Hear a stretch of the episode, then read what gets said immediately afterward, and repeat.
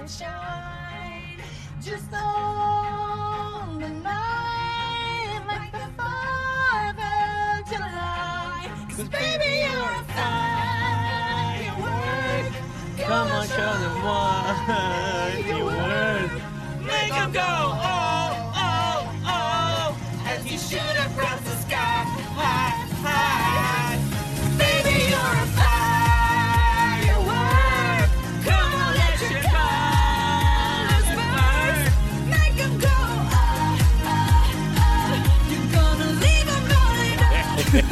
Eh, no, pero yo sé que tú, tú eres mega fan de Kumail Nanjiani. Eso sí estoy seguro que lo eres. Oh, yes. Desde, me imagino que de, Dios mío, de Silicon, Silicon Valley. Valley. Yes. Que de hecho, no sé. ¿Tuviste Silicon Valley? Yo vi dos temporadas de Silicon Valley. Me gusta Silicon Valley, pero tengo que retomarlo. ¿Acabaron en la quinta o en la sexta? Creo que la, creo que la sexta. Eh, porque sí entrevisté a el actor que hace de Jin Yang. Este. Ay, Dios mío. Jimmy O. Yang. Jimmy O. Yang, que Ah, sale en. Space Force. Pues a ver si lo, lo, entrevisté, lo entrevisté en estos días. Sí, pero de Space Force vamos a hablar la semana que viene en Movie Network. Yes. Yo solicité una entrevista con, con Kumail, pero la solicité como que a última hora y no, no, no me dio break. Pero sí vi su nueva película, Love Para, Birds. ¿viste? Que es la que vamos a discutir hoy. Bienvenido, Orlando, al podcast de Próxima Tanda. Aquí estamos otra vez hablando Tanto de, tiempo. de cosas de streaming eh, que nos estamos manteniendo en televisión. Ya como mencioné, la semana que viene pueden ir a buscar en Movie Network cuando ya nos dejen hablar de Space Force, que estrena eh, la semana que viene en Netflix, y, pero tenemos un embargo hasta el 26, así que no podemos decir nada. Pero esa conversación la pueden escuchar la semana que viene. Por ahora vamos a hablar de Lovebirds, que estrenó hoy, viernes 22 de mayo, en Netflix, y que es esta comedia romántica y que fue de las primeras víctimas de la pandemia, porque esto es una producción de Paramount, que a última hora Ne- Netflix la compró, ¿verdad? Y se la llevó para, para allá con ellos. Sí, Netflix se la compró a Paramount. Eh, yo la- Paramount lo primero que hizo fue que la sacó del, del calendario. Eh, pensábamos que era que la iban a mover, incluso que la iban a, a estrenar en, en VOD. Pero no, resulta que, que se la vendieron a Netflix. Parece que, que fue el, vamos a decir, el mejor postor. Tienen que haber dado buenos chavos para que ellos decidieran. Porque ellos ya habían corrido toda la, todo el, toda la, todo el, advertise, el advertising de, esa, de esta película. Ya había corrido durante meses. La película estaba a punto de estrenar cuando pasó todo esto. Sí, y eh, e irónicamente yo pienso que el mejor lugar para esta película es precisamente Netflix o, o alguna otra plataforma de streaming. Porque Oh, sí. es una de estas comedias... no, es, es una comedia romántica, pero no comedia romántica eh, Sleepless in Seattle, Pretty Woman. Es más una comedia que otra cosa. A mí me recordó mucho a After Hours de, de Scorsese y Game Night de hace dos o tres años, que es sobre estas parejas que tienen una aventura de mente de noche. eh, en el caso de esta película interpretada por Kumail Nanjiani y Issa Rae, que se conocen hace ya varios años y sus personajes se enamoran y los encontramos con ellos como dos o tres años después y están como que ya en, la- en el final de la relación, como que no se soportan y cuando ya están casi para romper, pues se topan con este conflicto criminal donde se involucran y los están persiguiendo por Nueva Orleans y acaban eh, dentro de este culto sexual medio Illuminati. Es, un- es una de esas loqueras eh, de noche que, que se dan mucho y que se han visto en el cine anteriormente. Pero fuera de, fuera de la química entre ellos, encontré que era una comedia del, del montón, ¿sabes? Y que era algo de esas películas que tú ves en Netflix. La viste y te olvidaste de ella como a los 10 minutos, si no antes. Sí. ¿Qué tú pensaste? Comple- com- completamente de acuerdo. Bien del montón. Eh, bien lamentable también porque me gusta mucho Kumail Nanjiani. Issa Rae es un, una figura prometedora, una voz prometedora en el cine que viene de, de- de hacer dos o tres series que... Mean, está... está- básicamente está, está empezando. Este se supone que fuera... Porque ella hizo una película hace... en el año, año pasado. De Paramount también. Que de hecho se me olvidó Sí, el nombre eh, ahora. de- era Little. Little era la que se llamaba. Little, esa misma, Little. Exacto. Que no hizo muy bien ni con la crítica ni en la taquilla. Eh, y esta, junto con Kumail Nanjiani, se supone que, que fuera, porque él ha explotado en los últimos dos años, se supone que, que fuera como que este vehículo para catapultarla a ella, ¿verdad? Al cine como tal, oficialmente. Eh, lamentablemente, por las circunstancias, terminó en Netflix, que como bien tú dices, es donde merece estar la película. Es una película que tú pones casi de background, porque es que no hay, no hay mucho que apreciar aquí fuera de la química entre ellos. Y, y nada, no sé si quieres que entremos en detalles sobre, sobre el Sí, sí, sí, guion, que lo, que lo meterlo que en- pensamos que, que- que no funcionó, pero... O sea, no vamos a spoilear mí- nada, pero podemos entrar en detalle. Ok.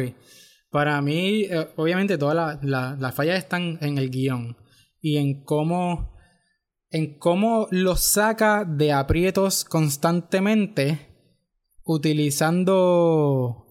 ¿Cómo, cómo te digo? Utilizando Sí, la conveniencia, exacto. La Ajá. conveniencia, que fue la- esa fue la palabra que utilicé en mi crítica. Todo es tan conveniente, todo sucede a conveniencia, no de ellos, del guionista, que no sabe cómo sacarlos de ahí sin, sin meter al- algún elemento bien nada que ver, que de repente lo saca, lo saca del conflicto.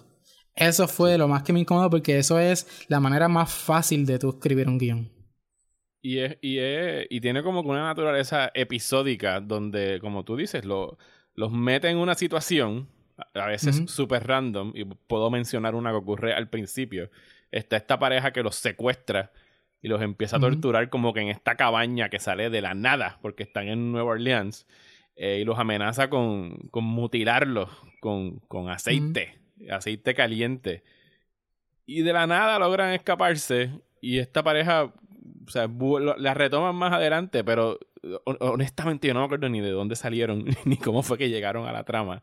Y, y eso es, o sea, próxima escena es otra situación de peligro, otra situación de tensión y vamos a escabullirnos de ella a último minuto. Y tú crees que los van a pillar y el guionista dice, no, no los vamos a pillar, vamos a moverlos a la otra situación. Y lo único que mantiene esto, este continuo loop de, de situaciones es que la química entre ellos es muy buena. Yo tengo que sospechar, no tengo el libreto, pero que ellos se les dio suficiente espacio para improvisar. Porque ah, muchas veces cuando tienes comediantes del calibre de ellos, tú haces varias tomas y los dejas como que just go with it, a ver que si sale algo que no se le haya ocurrido al guionista. Y para mí esos son los momentos de ellos que pegan. Como, por ejemplo, hay uno donde él le tiene que meter, eh, ella le mete una patada a una puerta de cristal y él le mete otra.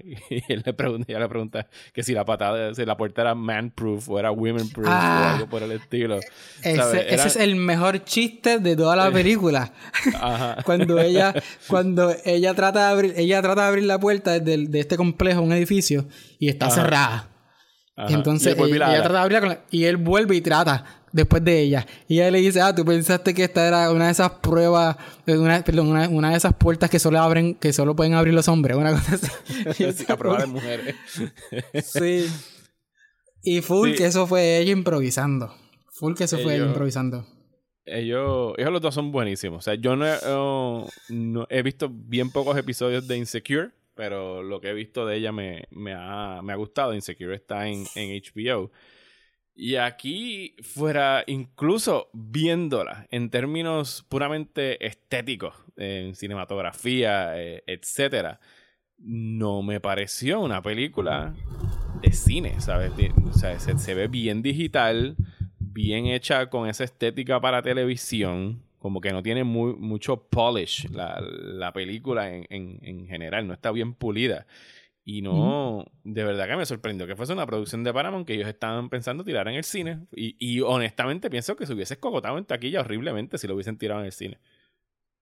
Sí, sí, yo creo que eh, de esa. I mean, la última, la última de, de Kumail Nanjiani tampoco hizo tan bien, la de Stuber. Él tiene sus fans, pero todavía como que no.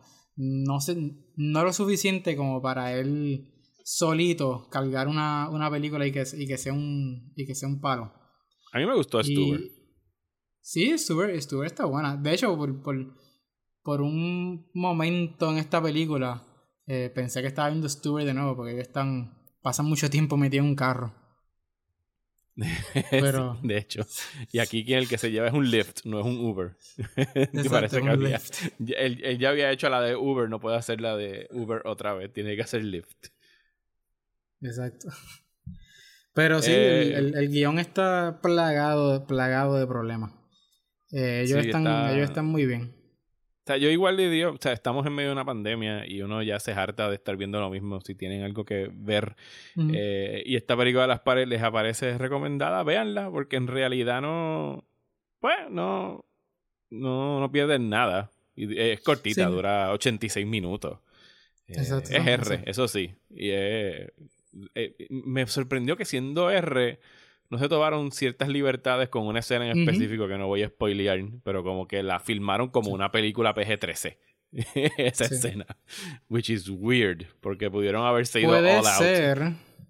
pu- puede ser que. Digo, esto soy yo especulando, especulando. acá. Esta es mi, mi teoría. Yo entiendo que a lo mejor la versión que iba a ir a cine era PG-13. Porque como tú dices, ellos improvisan mucho y, y- y la mayoría. Y la razón por la que esta película es R tiene que ser por lenguaje. Nada más porque ni tan siquiera la violencia es tanta. Cuando, No. cuando van a matar a alguien, ni tan siquiera lo, lo enseñan bien. Así que yo me imagino que es que ellos están improvisando tanto que siempre, siempre se colaban estas palabras, estas palabras malas y qué sé yo. Yo estoy pensando que a lo mejor Netflix se tiró una reedición ahí a lo último para incluir, para incluir este, estos chistes como que un poquito más raunchy. Y a, mí- a- maybe así atraer a otro tipo, a otro tipo de audiencia, no sé. Porque no creo que Paramount hubiese estrenado esto así R. No sé. Sí, no, no, no, hubiera sido algo PG-13 definitivamente. Sí. Eh, pero sí, ese es nuestro pensar de Lovebirds y ya que estamos hablando de comedias románticas, creo que debemos aprovechar y recomendar algunas que estén en streaming que la gente pueda ver. que tú tienes por ahí, Orlando? Menciona una de las tuyas. Tenemos tres y tres. Bueno, pues eh, por la misma línea de, de esta que estamos hablando, que es también con Kumail Nanjiani, y es el mismo director, eh, Michael Showalter, The Big Sick, que estrenó en el 2000, 2017, ahí también, ahora no me acuerdo. The Big 2016, Sí, 2017 fue... Ujú. Voy a buscar aquí rápido. Eh, 2017, exactamente. 2017. yes. Y es una historia bien, bien personal para Kumail, quien la escribió junto, junto a su actual esposa, Emily Gordon, eh, porque es la historia de cómo ellos se conocieron y cuando, se estaban, cuando estaban empezando a salir, como ella cayó hospitalizada, cayó en, en- en un coma, actually. Tuvo un coma muy, muchos meses.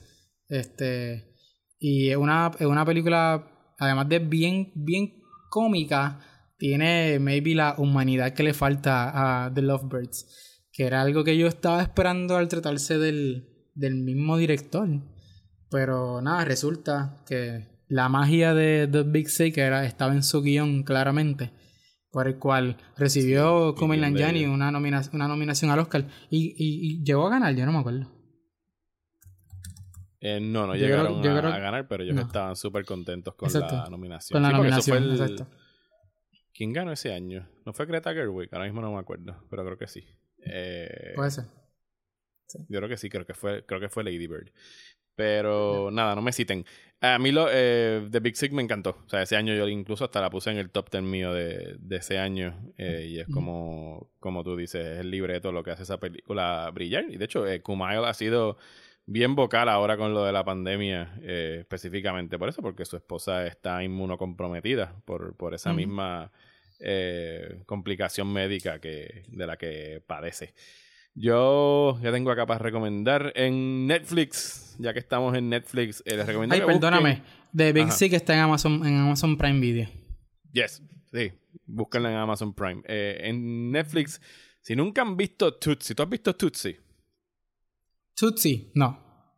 Pues mira, hablando en el otro podcast de reestreno de Hombres en Draga para tratar de hacer comedia, eh, Tootsie es de esas raras veces donde ha funcionado. eh, y es esta película protagonizada por Dustin Hoffman. Entiendo que es de 1982. Sí, mira, la pegué, 1982. Tú me estás Eh, diciendo que Big Mama's House no cuenta. No, Big Mama's House no cuenta. Sorry. Eh, una película de Sidney Pollack acerca de este personaje llamado Michael Dorsey, que es un actor que no consigue guisos y se hace pasar por mujer para tratar de salir en una de estas eh, novelas de trashy de televisión. Eh, y pues hay complicaciones porque obviamente se enamora de la protagonista de la novela y ta ta ta ta ta. Es bien graciosa. Dustin Hoffman se la come en el papel. Eh, Bill Murray tiene un papel pequeño pero también es muy bueno, al igual que Terry Garr, que hace de la pareja del personaje de Dustin Hoffman, también sale Jessica Lange como el Romantic Interest. Eh, es una película que entiendo que ha envejecido perfectamente bien, es bien buena, es bien graciosa, así que si tienen Netflix y nunca han visto Tootsie, pues denle un vistazo. ¿Qué más tienes por ahí? Pues de Netflix también tengo una que es bien reciente, de hecho. Se llama The Half of It. Eh, no, es, no es necesariamente una, una comedia romántica. I mean, cae dentro de comedia romántica y de, de hecho Facebook la tiene bajo esa categoría, comedia romántica. Pero como explica la, narra- la narración al principio de la película, no es una historia de amor necesariamente. Eh, está basada en una de estas novelas de Young Adults, que a lo mejor eso espanta a dos o tres personas. Pero, y, de hecho, eso es algo que me hubiese espantado a mí en algún otro momento, pero de vez en cuando sale una. Y yo sé que estás loco por abrir la boca. De vez en cuando sale, sale una que, que me gusta. Que, que, que, funciona. No sé si es porque la persona que, que la está dirigiendo pues eleva el material o los actores, qué sé yo. Yo no sé en este caso porque no he leído el libro. Pero la menciono porque Netflix se ha convertido recientemente como que en la, en la casa oficial para, para la representación asiática. Pues yo sé que de vez en cuando en el cine tenemos un Crazy Rich Asians que da un palo, pero hello, Crazy Rich Asians fue en el 2017 y no, y no ha vuelto a estrenar una película así con talento asiático que, que, que vuelva a hacer, que, que como que emule el, el éxito que, que tuvo Crazy Rich. Ajá. Eh, esta película y otras peliculitas así de como... Ay, mío, ¿cómo se llama esta película con, con Lana Condor? Que también... Anyway, a lo que iba es que Esa película. Ajá. estas, pe- estas películas con, con talento asiático frente, eh, frente a las cámaras y detrás de las cámaras, porque la directora también es una directora asiática, han encontrado un público en Netflix. Y esta, fíjate, para mí es de las mejorcitas. Porque como todo en Netflix, pues hay algunas que funcionan y otras que no. La mayoría, yo me atrevo a decir que no, que no, no funciona. Pero esta peliculita, fíjate, eh, es bastante sweet. Está dirigida a, a gente joven, a gente de en esa transición de high school a la universidad, un coming of age story. Pero de todos esos coming of age stories que salen, qué sé yo, todos los años que tenemos un millón, pues, pues esta es de la es de la mejorcita. Y yo creo que no entren, no, no hable ni de, ni de la trama. Eh, No, por sobre, favor, menciona. sobre sí, esta estudiante eh, que vino cuando era bien pequeña, se mudó a los Estados Unidos este, de, de China. Y ella, o es Corea, fuck, ahora no me acuerdo. Anyway, ella se mudó con su papá y su, y su mamá falleció. Ella vive, ella vive solamente con, con su papá y no, no la dirigió Christopher Nolan a pesar de que la esposa está muerta. Pero eh, ella entonces es como que esta estudiante de honor, este, todo el mundo la conoce como, como, como la estofona de la clase, vamos a decir. Ok. Y, y ella hace trabajos y cobra haciendo trabajos para los demás estudiantes. Al nivel de que hay una profesora que, que lo sabe y, y, le- y la defiende. Como que para que, para que continúe haciendo eso, no le, como que no le molesta. Y sabe que ella hace los trabajos para todos los estudiantes de su clase y no, y no le dice nada. Pero viene este chamaco que es un total morón y está enchulado de esta muchacha y ella y él quiere pagarle a ella para que le escriba cartas románticas y eventualmente pues que él consiga hacerla su novia. Mm. Suena bien, suena bien, suena bien tonto, pero el twist es que ella, la, esta chica, está enchulada de esa misma muchacha. Entonces ella empieza a escribir las cartas para, para ella de parte de este muchacho, pero empieza a proyectarse ella en su en, estas cartas y obviamente termina enamorándose de esta muchacha. La muchacha se enamora de quien está escribiendo las cartas, no necesariamente del muchacho. Y pues me pareció con todo y que es un tema bien de high school, bien como que para, para esta audiencia joven, lo suficientemente interesante y le da como que un giro bastante cool a la, como que a- al, al young adult, este, a los temas estos de young adult que usualmente suelen ser como que los mismos básicamente. so ya, me nice. sorprendió, me sorprendió bastante. Está en Netflix. Pues quedándonos en Netflix, eh, yo tengo una debilidad por Richard Curtis, el cineasta británico. A mí me gusta Sabía. Sé que la hay mucha vi. gente que no la soporta.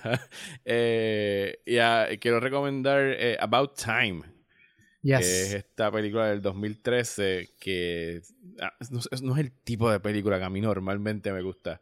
Pero esta la encontré irresistible y bien adorable. Eh, tenemos a Ujú. Domhnall Gleeson como este time traveler que no, no se complican mucho eh, la vida tratando de buscar algún device para transportarse. Él simplemente se esconde en un rincón y lo aprende de su papá y piensa en el tiempo al que quiere brincar y sencillamente brinca ese tiempo. That's it.